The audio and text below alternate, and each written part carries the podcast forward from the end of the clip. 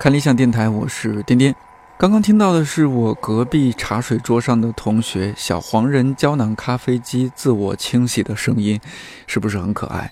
它应该是二零一七年 DY 买的，当时我们还和理想国的同事在一栋楼办公，在那个只有四个人的音频部办公室里，小黄人胶囊咖啡机一会儿滴滴滴，一会儿咕噜咕噜咕噜咕噜，带给我们几个人很多快乐和治愈。今年年初，看理想搬离了原来的地址，小黄人同学也跟着我们来到了一个更开阔的环境，在一个开放式的大空间内，似乎就不常听到他的声音了。几个月前，音频部十几个人搬进了一个独立的办公室，我们的茶水铺重新开张了，小黄人同学又开始卖梦营业。做这期节目的时候，我看着他，恍惚间想起了这三年发生的。很多事情也忽然觉得，小黄人不仅为我们奉献了美味的咖啡和豆浆，也见证了看理想，尤其是音频部这三年的成长和变化，人来人往。我特意拍了一张照片放在了文稿区，感兴趣的话，你可以去看理想 APP 这期电台的文稿区看看。这期电台是和很久没有出现的 DY 一起录制的。我很早就和他约时间，一遍一遍确认，不会请假吧？不会突然出差吧？不会临阵脱逃吧？DY 一直和我说：“哎呀，你就放心吧，没问题。”结果录制前几天他感冒了，还咳嗽，嗓子也有点哑。不过录制当天好很多，我们俩就按原计划录。这期电台，说实话。没有任何干货，也没有啥知识，更没有探讨什么深刻的社会问题、人生问题，就是两个同岁的老同事、老朋友聊聊天、碎碎念。可能你听着听着就睡着了，或者听着听着不自觉的在评论区写几句话，我觉得都特别好。好好的，我出了个差，你怎么就感冒了呢？嗯。这还不是因为上周五出去那个搭公交嘛，然后不小心就是公交上上来一个那种满身酒气的男人，然后坐在我的后排，然后我就觉得哎呀太烦了，就是那个说话又很大声，然后又一股酒味儿，然后我就换到了最后一排，结果刚换过去没多久，其实我的站就到了，然后。坐过站了，对我发了个朋友圈，然后不小心就坐过站了，然后就在寒风中走了很久很久，就感冒了。其实这是我今年第一次感冒。就是我坐在办公室看着你的座位经常是空的，要不就是前一天或者说是周末加班你来的很晚，要不就是时不时就被抓去开会。嗯，对，可能开会会更多一些吧。就是有的时候我也。很烦，就是感觉来了单位，但是没有多少时间是好好在座位上剪节目的。嗯，因为你也知道，我们杨照老师开始了一周四更的节奏。嗯，其实我每周都需要更新至少四集节目，其实压力还是挺大的。但是这些工作，嗯，在大部分情况下都能只能够回家完成，因为。我们的看理想 APP 一直不断的要上新节目，就是领导们给我们的任务是至少每个月要上三个新节目。就虽然有的月份其实没有做到，但是大部分的情况下，我感觉我们还是比较艰难而圆满的完成了任务的。所以大家现在在我们的 App 上面能看到。已经比去年要丰富太多的节目量了。我们应该至少更新了六十多档了吧？嗯，那倒没有，今年更新的大概二十二十多，快三十档节目。嗯嗯，哎，你说今年这些。有没有什么你自己觉得还挺印象深刻的背后一些故事？其实这是要我打广告吗？哎呦，对，也也不算广告。其实因为大家其实平时大多数时候都是各做各的项目嘛。其实我做电台也是我自己在做选题啊什么什么的，你也你也不太管。然后你对你在那边做你的很多事情，我可能很多时候也不知道，只是说节目快上线的时候，然后大家一起开开会，说我们什么节目上线或者怎么样。嗯，对，其实背后很多事儿，因为咱们现在工作不是特别饱和嘛，音频部嗯内部十几、十几个同事，其实平时交流也没有特别特别多。嗯那我觉得趁这个时候，是不是也我也想听听你聊一下？嗯，今年来说，其实印象比较深的倒是五月份，我跟同事就是 好运来，嗯我们去台湾给白老师录那个《戏说牡丹亭》，大概骚扰了白老师十天吧。哇，那么久啊！对，就然后才把这个大概三十集的节目给录完了。就是回过头来想，会很庆幸、很怀念那段时间。就虽然每每天下午都要去白老师家里，但是你看，我们刚好回来之后没多久，台湾的自由行就是取消了嘛。哦对对，就其实之后去会更麻烦。嗯，然后在台湾就是见了挺多老师的，就是在道长的引荐下，嗯，也嗯为大家谈了一些节目，哦，可能今天没有，今年没有上线的，明年应该会陆续上线，希望大家哦可以期待一下。哎呦，没想到你嗯还去做了一些这样的事情。对，那去一趟可不能浪费，是不是？对对对，都没闲着。但你你们俩不是也玩了吗？我看到发有发图片什么嗯、的。就是，哎，其实那都是挤时间去玩的，嗯。就是因为当时不知道给白老师录音会录多久，嗯。因为他自己也很忙嘛，然后哦。我们就没有定回来的时间，最后应该就是留了大约一天半，还是嗯。多久？出去走了走，对，就只留了那么那么点儿时间。逛了逛台北夜市对，市。然后全部都发在朋友圈了，所以你看到会感觉，诶，还可以。哦，对啊，然后其他的就是在白老师家周边的一些地方，然后每次白老师特别就是又很搞笑又很可爱。然后我记得我跟呃郝云来去白老师那儿录音，白老师最常说的一句话就是。那今天就录到这里吧，你们是要回去了吧？就是那种非常明显的赶课，已经不想再录了。然后我们就说，嗯，对对对，我们今天就录到这里。但是有时候白老师又会就是觉得我们两个小姑娘也挺辛苦的，她自己又特别喜欢吃辣，嗯嗯，就带我们去吃吃了两家，呃，台湾那边的川菜，哦还有一家是那个网红餐厅 Kiki，刚好就在白老师家附近，嗯、嗯，就觉得，哎，就白老师怎么看就怎么特别可爱，像像小然孩儿一样。后 所以我我们那个每次录完之后会跟他聊一聊当集的一些问题，然后这嗯些我们也都不舍得删，就都放在那个大部分都放在呃《戏说牡丹亭》的那个彩蛋的部分嗯呃我有一个感觉，就是这种。上了年纪的老师，嗯，老先生就，是大家说的这种念稿的问题，真的就完全不存在。对，因为他们根本不用稿子，他们就是张口就来。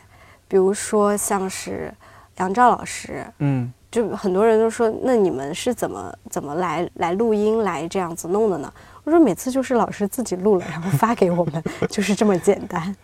我们再转成那个速记是吧？它就有对对对了文稿。，然后我嗯们再、再整理校对一下。其实，在 App 上线之初，道长就有跟我们说，就是 看理想的节目要有几大基石，嗯，一个是中国经典啊，就是西方经典，还有一个是嗯哲学，还有一块儿是历史，历史包括全球史跟中国史。我们除了中国史之外，其实都已经上线了，包括大家今年非常关注的，就是由葛兆光老师跟道长策划的全球史。那个节目真的太复杂了，哎，还熬走了我们的一个编辑，这个伤心事儿就不提了。上次录这个就是今年最后一期电台那个系列的时候是，呃，反正在我们看了一下 APP 站内，它是第四十六期节目嘛。嗯，咱俩今天录这一期，我刚刚看了一下，应该是第一百二十期 电台。哇，你这一年太难了。太难了，今年不是热词吗？我感觉，我感觉太难了。你你整体就是，我也感觉你经常在加班，嗯，可能我对你照顾不周。哎，不用不用，我我自己照顾自己挺好的，但是确实这个加班确实挺多。我觉得咱们俩可以说一下，就是像今年嗯二零一九年，咱们往回倒一倒，二零一九年你觉得一些印象深刻的一些瞬间，或者说是，呃，对自己意义还挺重大的一些事儿，有有什么？嗯，其实对我来说，真的，我感觉一直被一些工作的事情推着走，就很难有这种意义很重大的瞬间。就是以前是节目上线会感觉很兴奋或者什么的。我们不是经常把节目上线比喻成生孩子，生孩子嘛，对，就比如说二胎就好了。对对对对。然后你看我这都，对，都十多胎了，我就 其实没有什么感觉了，嗯。所以其实今年对我来说，就是呃《史记》的读法，就是杨照老师这本基于《史记》白讲，然后编辑而成的这本纸书终于出版了，从声音变成了文字。对。我也如愿以偿的署上了特约编辑的名字。哎呦，就是这个事情对我来说意义特别重大。就回想起，其实是从前年开始，到应该是到今年上半年很早的时候，嗯，就就完成了这个编辑的，然后一直是就是书号啊等书号什么的事情比较折腾。这个事情就是我其实对做一个文字的编辑特别有向往，我自己也特别爱做编辑的工作。摩羯座吗？对，这这 可能吧。然后这本书就给了我一个机会吧。嗯。然后我我一直没有跟，就我从《史记》白讲开始，其实就一直在做杨照老师的音频编辑。嗯，是。从一七年到一九年，第四年了。嗯。这么久，我每次见老师，我都没有跟他合照，也没有问他要签名，我就一定要等到这本书出来之后，我就感觉这才是一个有意义的瞬间。就我跟老师算是一个共同合作的一个 一个成果吧。那对于你来说呢？你就这么一件事儿吗？对啊，我就这么一件事儿。这是乏善可陈的生活。除了这个，真的就是工作。哎，我今年我我觉得我也是整个完全是被工作包裹的一年。你像我自己说意义深刻，第一个能想到的就是我们有录音棚了。呃，八月份吧，八月份太难了，你奔波的生涯终于结束了，游击电台终于结束了。今年应该是八月底，呃，电台就可以说是录音了。其实当时还有一些味道，但可以勉强录音了。之前录电台，我也经历过在卫生间跪在马桶前边录，太惨了。经历过很多个，等公司的同事都走了，然后十一点多在公司自己的位置上录音。嗯，我印象还很深刻，有一次在公司十一点多，本来我想这个时候应该很安静了吧，结果我不知道为什么十晚上十一点多了，楼下还有人在装修。然后那个时候路政建设他们有那种特别大的压路机还是什么那种车又开过来。嗯，唉。可能在这这样的时候说了不少脏话，对。好在今年都结束了这个生活，这是结束了。就你知道，对于一个工作就是录音的人来说，有个录音棚是多么多么幸福的事情。你觉得二零一九这一年，你有没有做一些什么新的尝试，接受一些新的挑战啊什么的？挑战，嗯，我感觉我每年都在挑战自己，就每年都有一种。我觉得我今年已经够累了吧？嗯，我应该不会再换工作了吧？就是，我虽然一直在看理想，但是你也知道，我的工作一直在发生变化，就工作的重点一直在发生变化。嗯，但是今年的话，如果要说新尝试，我觉得都是被迫的。啊，对对，公司的一些变化啊，或者说内容方向的一些调整。对，比如说，嗯，主要有两个，一个呢，就是因为公司搬家了，所以我开始买了便当盒，这是第一步。然后呢，努力的尝试着做了几周的饭，加起来可能不到一个月，就是它散落在今年的各个时间段，因为我们新新的公司地址这边没有厨房了嘛，没有食堂，对，就每天中午都要想吃什么。然后总觉得健康生活的话，应该自己学着做一些。我还关注了一些美食公号，你应该多学习学习大老师家属李霹雳，看看。那人家是有家属专门做的嘛？他那个他那个太精致了，就我看了我就觉得，好累啊。就我一般只会做一个菜或者两个菜，然后我呃还刚刚新买了那个隔板，就是放在那个菜的那个那一盘内盒中间的隔区隔两个菜的。我之前连哦隔板都没有，就是哦两个菜混在一起。但是我的菜卖相都还不错，是你自己做吗？是我自己做。嗯，啊，因为这个呃刚刚没有提到啊，是不是这个部分可以提到？就是你这不，你今年这个个人生活发生一些巨大变化吗？从一个人变成了两个人，其实也没什么变化，还是在租房，还是没有人做饭。嗯，然后另外一个变化呢，就是又说回到工作了，嗯。就是我以前在路上我都是听歌的，啊，就是那种不管是网易云音乐啊还是虾米啊，还是 QQ 音乐，它都有那种什么猜你喜欢、啊。那种电台，嗯。我一般都是听那个电台在路上。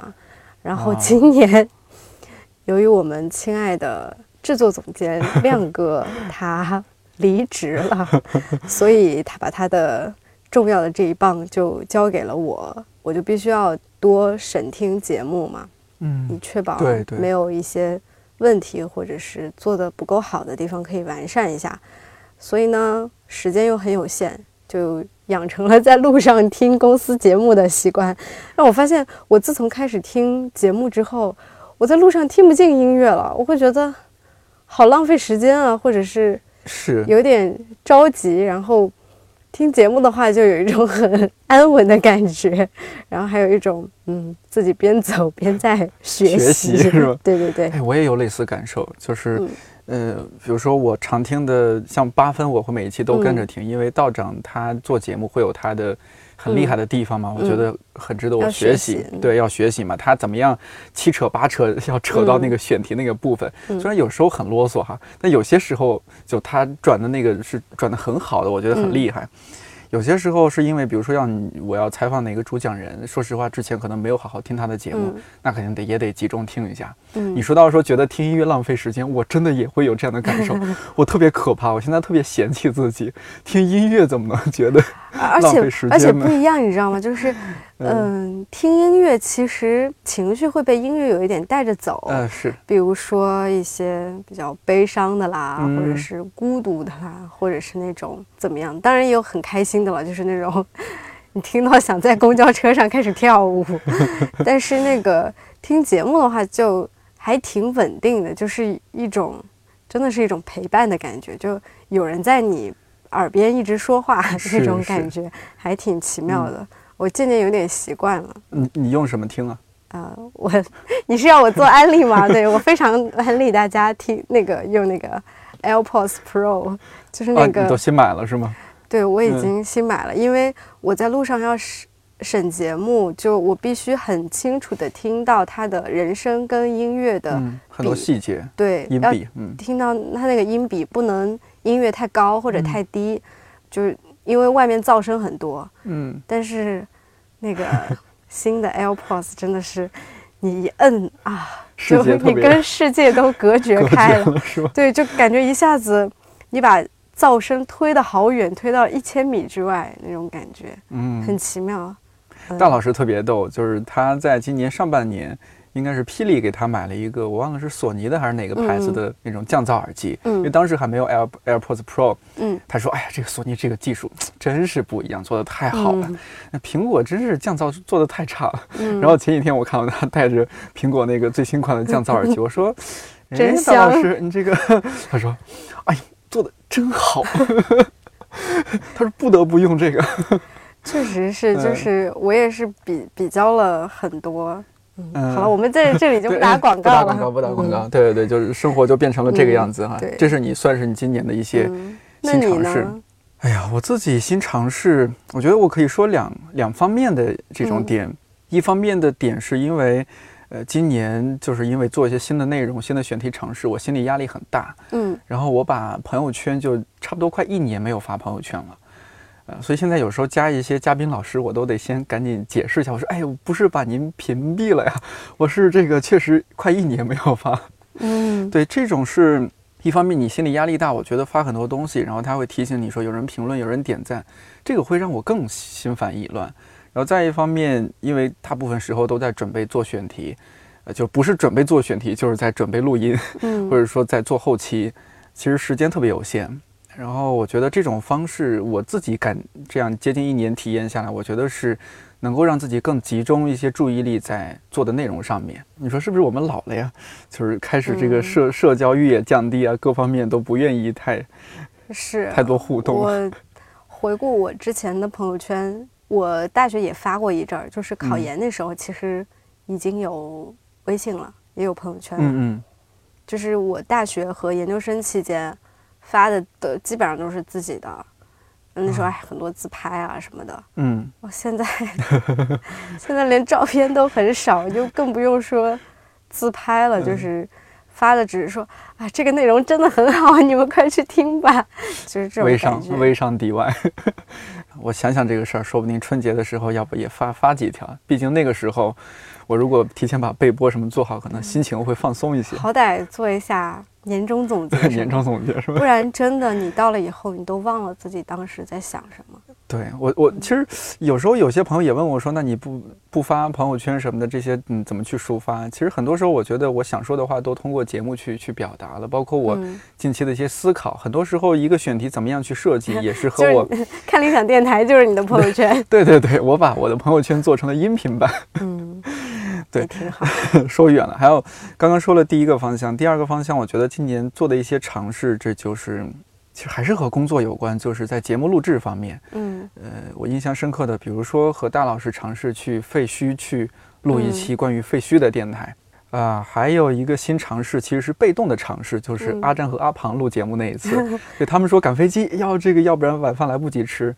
那当时我们的同事丫丫就说：“那干脆给你们点个外卖吧。”嗯，他们说能不能在录音棚吃？我说这个为了这可以没问题，咱们嘉宾优先。对，那次我觉得也很有趣，就是哦，原来录音棚，因为。呃，如果做过传统电台的人，肯定会知道，像录音棚，水杯是不可以拿进来，你更不用说吃东西。咱们这个因为 野路子，嗯，可能没有太多讲究，我觉得可以做一些新的尝试。嗯，其实还蛮想，如果二零二零年可以做一些更多的一些场景上的尝试。嗯，像郝云来老师再次安利郝云来老师那个节目《边境的故事》就特别酷，我觉得。对，听过的人都觉 都说酷。我听了之后就觉得特别棒。呃，然后在其实是在上一期电台，呃，我的味觉记忆是哈尔滨那一期，我就抛出了一些问题，说，呃，我就是说，大家如果有什么问题可以问一下我们。有一个哈，Risk More，他说想听二零一九遗憾清单，你先说，我先说，你先说，我先说啊。如果说相对来说非常遗憾的一个事情，就是我今年这个阅读，主要是工作性质的阅读，就是因为要做某一个选题，然后去读这本书。而不是说那种个人对他很感兴趣而去读书，这是我今年特别遗憾的一个事儿。但是一定程度上也挺无可奈何的事儿，因为你自己的时间就那么多，啊，综艺节目也得看，电影也得看，书也得看，我们自己的节目也得听。嗯，对我都是前几天不是上周整个出差了一周嘛。然后真是我，我其实特别喜欢出差，因为每次出差我的阅读这个数量一下就上来了。嗯，上周出差五天，我就看完了两本书，我特别开心。但是那个其实也和之后的选题有那么一点点关系。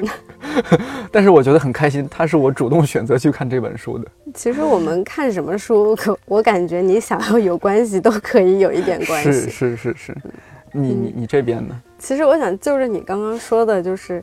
呃，没有主动去看自己想看的书，嗯，呃，我其实也有这个问题，就是都是跟选题相关的才会去看一看。但是，呃，我发现有一个有一种类型的书，你不是选题，你看也能看得很快，嗯，就是小说。哦，这样子。我记得我特别快的，算是我看书其实挺慢的。但那本书我真的觉得我看的很快，我不到一周就看完了。哪本书？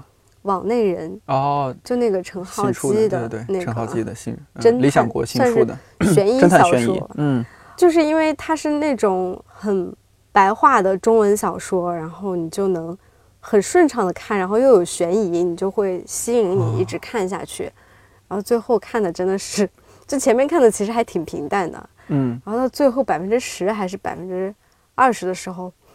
开始那种 捶桌子、拍大腿，就是，嗯，我觉得最 最后的反转还挺那什么的。推推荐大家看一下。其实我那个今年比较遗憾的也是，就是从大学到研究生，到参加工作，嗯，我觉得都是没有给阅读留足够的时间。很多东西真的是，就是你说起来好像没什么，但是书的话，我觉得好多都是你看到最后，你其实会有一些东西是不一样的，就它那种东西不是你立马能够显现的。就比如说你点个外卖，外卖马上来了，嗯，那你看一本书，你看它看到百分之二十还没有什么，看到百分之三十也还没有什么，但是等到你看完的时候。就是有有点像是那种爬山，嗯，就你爬到半山腰也没什么，你哪怕爬到百分之八十可能也没什么，但你到山顶上，你能看到全景的时候，那个感觉真的是不一样。是，所以就是挺需要坚持的，然后没有留足够多的时间，也是因为就感觉自己好像错过了很多，然后我就想接着。继续回答一个嗯听众的问题，问题好像是第二个吧？你看一下。嗯，他说，L 你这叫什么？Alpha 鸭。说觉得再也没有小时候的盼望，也无法抵抗时间的流失、个体的消耗，觉得一直在时间的挤压中。想听听你们的想法，对时间的感受，有没有让时间放缓的方法？嗯，我先。斗胆的猜一猜，我觉得这个听众应该是比我年纪小，就是因为我曾经也有这样的困惑，并不是说我现在就不觉得时间变慢了，反而我觉得时间变得越来越快。嗯，因为每天真的，你到单位你不知道怎么的，一下子一天就过去了。是啊。然后你好像没过多久，一下子又到了周四周五了。嗯，就很多事情可能又只能推到。下周去做，我自己也在我的上一期还是上上期电台有说过，就是我觉得我现在跟之前不一样的，就是我越来越接纳自己，就是我比以前变得更平和了。我记得我第二期好像就是说。快三十了还没立，嗯，应该焦虑吗？嗯，那个时候我应该是确实挺焦虑的，我也很热切的去问其他人，嗯，对这个问题有什么看法？但是，OK，好，我明年，明年我就要三十了，嗯，但是我却没有那么的焦虑了，我自己感觉我今年最大的变化就是变平和了。不知道是不是因为做了很多老年人节目的关系？是不是因为你今年领证了，突然就是那种有了另一半，然后你心里安定下来？我自己觉得不是，因为在领证之前，我就感觉我心态比以前平和很多了。我觉得时间是一个让你接纳自己的过程，但并不是那种完全无奈的接纳。就我觉得我自己有好的地方，也有不好的地方，我不会。盲目的、完全的去否定自己，就是我知道自己有强的能力，但是我也知道自己可能，比如说我就是七十分或者八十分，我做不到九十分、一百分，我接受这件事情，但并不代表我不会去朝那个方向努力，我还是会努力，但是这说起来好像有点绕，就是。我接受自己的这种努力不一定有结果，嗯，或者是它没有那么快。我也接受自己有惰性，比如说，我给自己立个 flag，我说，啊，我这周我每天都要锻炼，但是我这周没有做到每天都要锻炼，有可能是因为我懒，有可能是下班回去真的太累了，就我都已经太累了，我为什么不可以给自己放松一下呢？我觉得这不一定是借口。这就是接受生活的一些正常的情况，就每个人他都存在一定能力的局限和他的惰性，嗯，还有一些他无能为力的事情，但是你平静的接受它，但是又还不放弃努力，我觉得这是一个获得平和心态的一个比较好的方法。我觉得只要你想起你要做什么，如果你现在要做的话。你马上去做，其实就好了。比如说，哦，我今年读的书太少了，我觉得我应该多读点书。OK，我今天晚上刚好有一晚上的时间，那我就去读就好了。我不要为我过去的那些不管因为什么原因造成的时间的流失去悔恨。我只要现在我有时间，我往下做就好了。这样子，我就是你对过去的接受，会让你好过一点。然后你现在的行动也会让你好过一点。这样子的话，我觉得就不会那么在意时间是快还是慢。可能最后真的是会感觉时间越来越快，但你并不会觉得很虚度，因为真的就是对自己懊恼还挺 挺负面的，而且也没有什么作用。工作几年之后，自己经历一些事情，就会有这样的一些。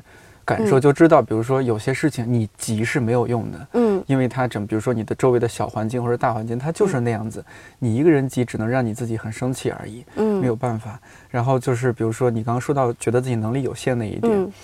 这也是我今年会，去年已经有一点感觉，今年会更加明显，觉得哦，自己确实是能力有限。很多时候，一个选题或者说什么，或者一些事情吧，嗯，想做得更好，那能力可能确实在那儿，嗯，当然，当然可能过几年能力会更强一些，但现在的能力只能把它做到那儿，嗯，以前会很不爽，觉得自己怎么这么逊，太差劲了，觉得自己辜负了谁谁谁的期望，就会想很多，自己给自己加很多压力，嗯，现在就是觉得，就其实。尽力就好，但并不是说，比如说别人给你，像我们是做节目的嘛，别人给你的节目提出什么意见，那我就不听了。就是接受，不是这种接受，是，只是说在我能够可以做到的范围内，我做到最好，那我这样就，就就无愧于心了。对，那如果，当然我承认，比如说就算是拿我自己来说，我觉得我们部门其他的人有人做节目做的比我更好。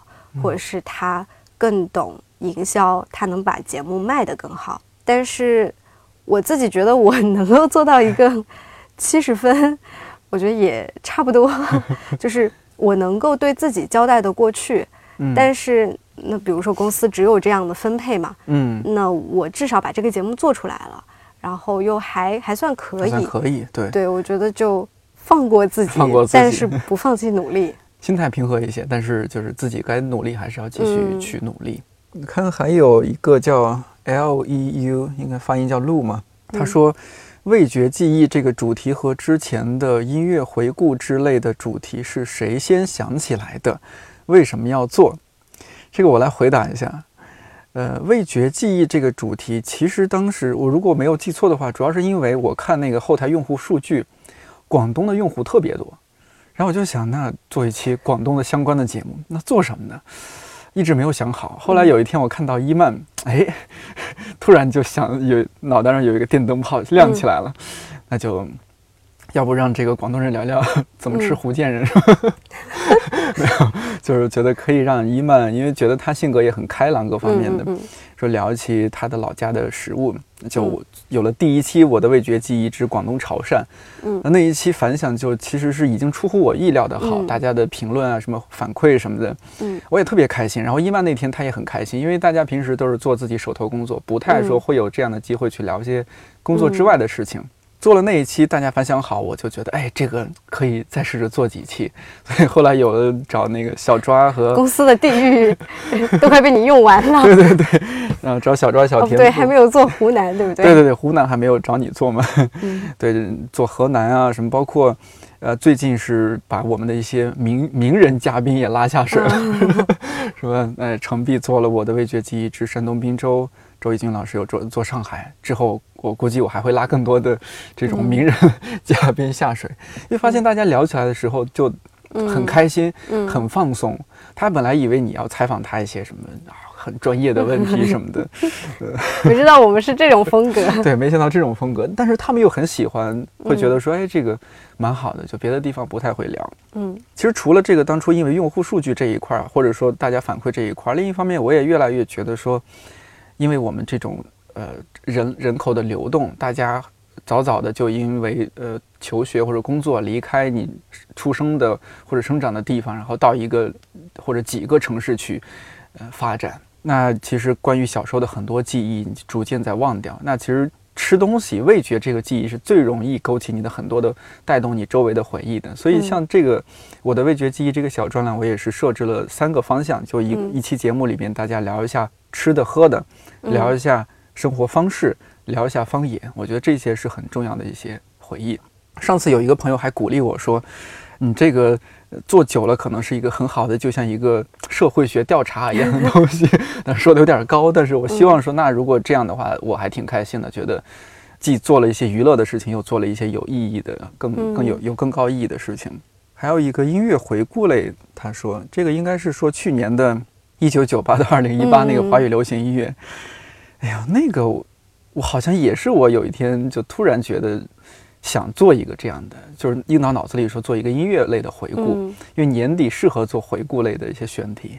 呃，那做什么回顾？而且那两年那个《请回答一九八八》特别火嘛。哦，对对对。八八到就是 八八九八零八是到一八年。嗯，对对对，可能也因为当时我确实还是刚刚看完那部剧，嗯，可能也有一些怀旧的一些感触在心里。包括其实今年做那个杰伦那个番外，嗯，那也是主动找活儿干。我记得那时候也在更新《职业告白》嘛，忍不住。对，其实那个是我一八年我就有和乔木说，就我们新媒体同事，我说，嗯，明年呃有一个周杰伦的番外，我一定要做。我还给他列举点，我现在都记得很清楚。我说我为为什么要做这一期番外？一个是杰伦是一九七九年出生的，二零一九年他是整整这是四十岁，是吧？呃，再一个呢，我觉得各方面对他的这种音乐啊什么的，我觉得，哎呀，好像很难再出那种惊艳的作品了。我觉得可以做一个总结了。嗯，谁知道就蹭上了打榜。对对对，再加上我自己是一个铁杆杰迷，我觉得。呃，作为一个粉丝，如果能够为偶像做一点事情，嗯，然后也不是傻事儿，是吧？我觉得是很好的，嗯。所以当时既有电台正常更新的电台，又有职业告白，我还是那天也是，哇，写稿子写到凌晨两点还是怎么样？真爱。对对对，我一定要把这期做出来，然后还找了各种朋友啊什么的，是 当时还联系到那个呃杰伦的算是。什么学生嘛，素涵啊，对对对，那个那联系到他的经纪人什么的种种的，还拜托拜托同事联系到杰伦中文网的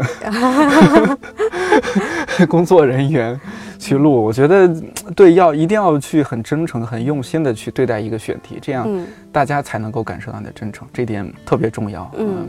这次我们录音是有点打断了嘛？录录到一半，你去开会了。嗯，我那会儿看到就是这个点，陆续有些微信推送，还有说到这个再过什么九天还是几天就要二零二零年了。嗯，哇，我想起来就是觉得二零二零是一个特别遥远的事情。嗯，我想起我小学的小学还是初一的时候，老师让你写科幻作文，那时候可能刚刚接触科幻作文这个题材，说大家写科幻作文。如果我没有记错，我那时候写的就是二零二零年。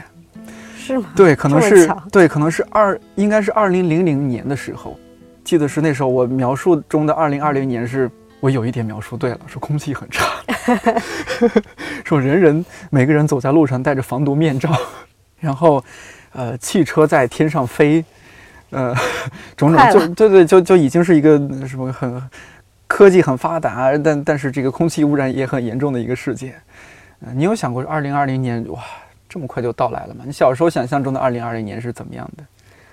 我小时候，我好像对二零二零年没有具体的想象。嗯，我只记得，要说以前对未来的想象，我很小很小的时候，那时候好像看那种科幻的杂志，还是那种小说比较多。嗯，我说我的第一个理想是做中国第一个女宇航员。是吗？现在当然没有机会实现了。如果说以前对未来的设想，其实其实每个阶段都会不一样。就是如果是小时候的话，肯定是想的比较天马行空，但我现在都记不太清楚了。我就说我大学吧，嗯，我大学的时候那是零九年，嗯，那个时候我是学新闻的，其实我是抱着一些新闻理想在的。嗯嗯，那时候不管是有什么对未来的想象吧，总之我觉得不是现在这样。就我还是挺对这个事实、对这个结果挺丧的，因为我觉得今年发生了很多不好的事情。嗯，就是不管是哪个层面的不好，不管是你说经济呀，是吧？民生啊，对，种种方面吧，就而且感觉大家戾气都很重。嗯，我不知道是不是那个互联网太发达了，然后放大了这一切，然后包括说以前肯定想象过那种科技能够造福人类，哦，这点我推荐那个大家去听一听那个徐奔老师的那个节目。就是现代的诞生，启蒙运动经典。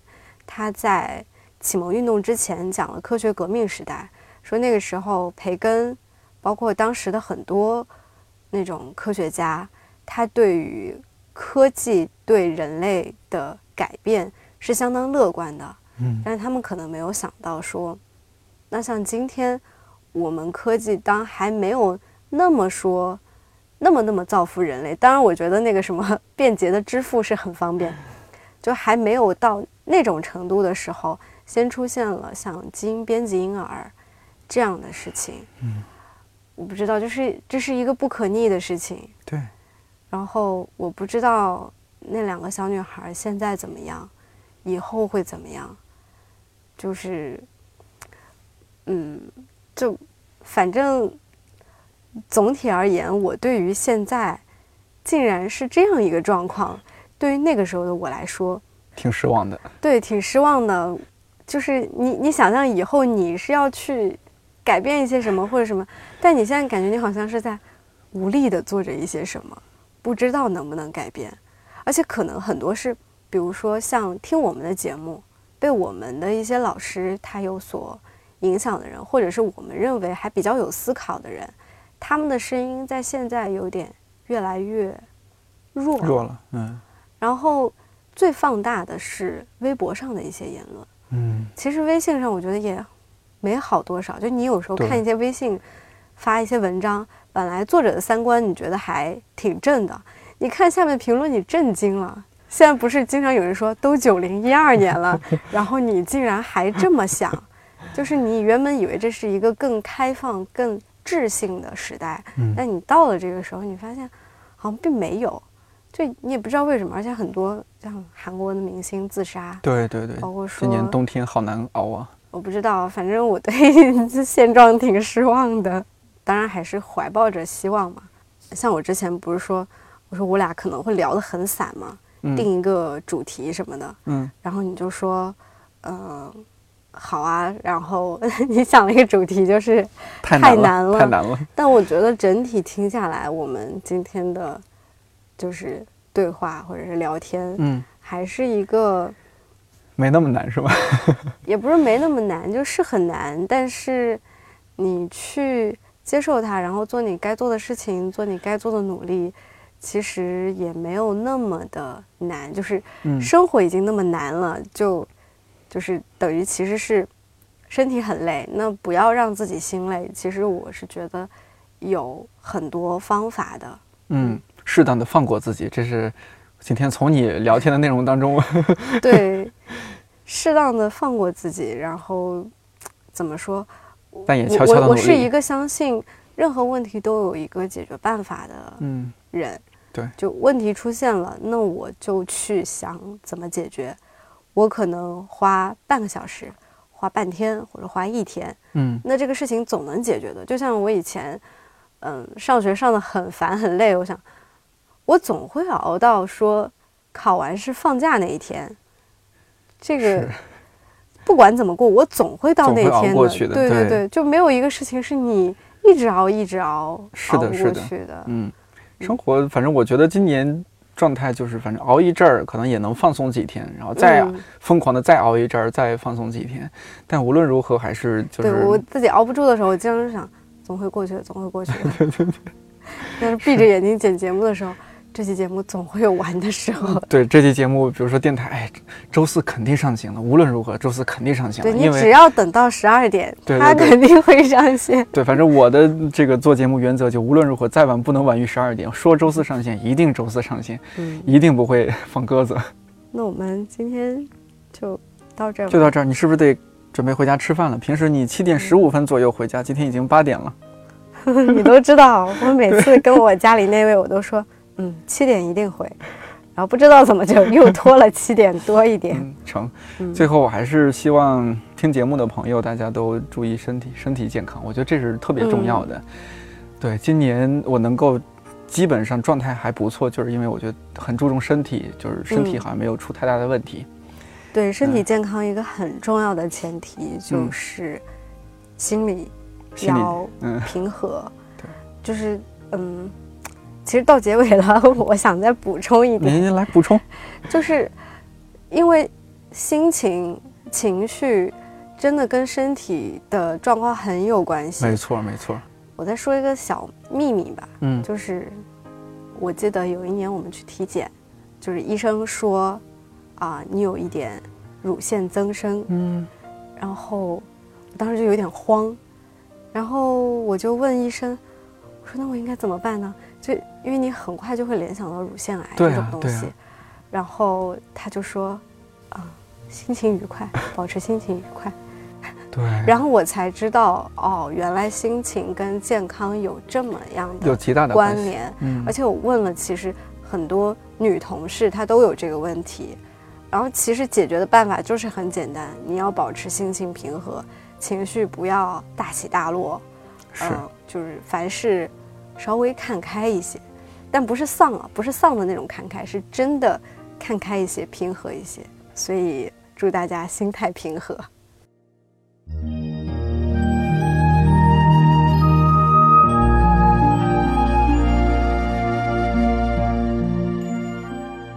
电台上线这一天，对看理想来说有件蛮重要的事儿，那就是我们和新经典联合出品的有声书《百年孤独》今天在看理想 APP 上线了。演播人是著名配音演播艺术家王明军老师，他的代表作有《译制片《傲慢与偏见》中的达西。还有译制片《哈姆雷特》中的哈姆雷特，感兴趣的朋友可以去听听看。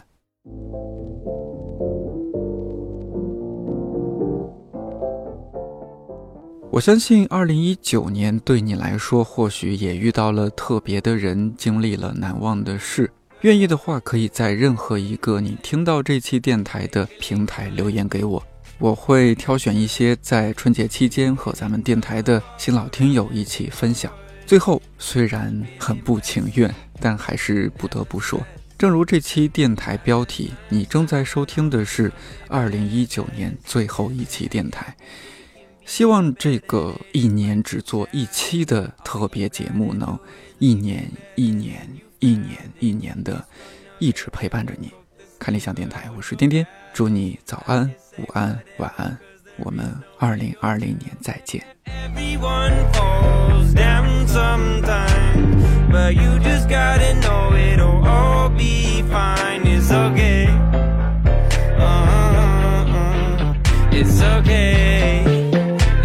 Okay. Hey, feeling good, like I should. When in darker, walk around the neighborhood. Feeling blessed, never stressed. Got that sunshine on my Sunday best. Some days you wake up and nothing works, you feel surrounded. Gotta give your feet some gravity to get you grounded. Keep good things inside your ears just like the waves and sound it. And just say whatever, cause there is no way you're grounded. Everyone falls down sometimes, but you just gotta know it'll all be fine. It's okay. Uh-huh.